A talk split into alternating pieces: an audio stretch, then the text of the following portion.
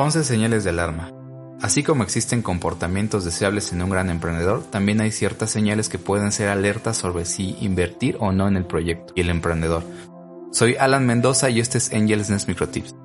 Evaluación poco realista del tamaño del mercado, evaluación poco realista de las ofertas competitivas, evaluación poco realista de los problemas de ejecución, evaluación poco realista de los costos de ejecución, declaraciones poco realistas, idea fundamental de negocio poco realista, falta de experiencia en la industria, falta de expertise técnico, falta de visión a largo plazo, falta de conocimiento histórico del mercado, falta de deseo de aceptar consejos o retroalimentación.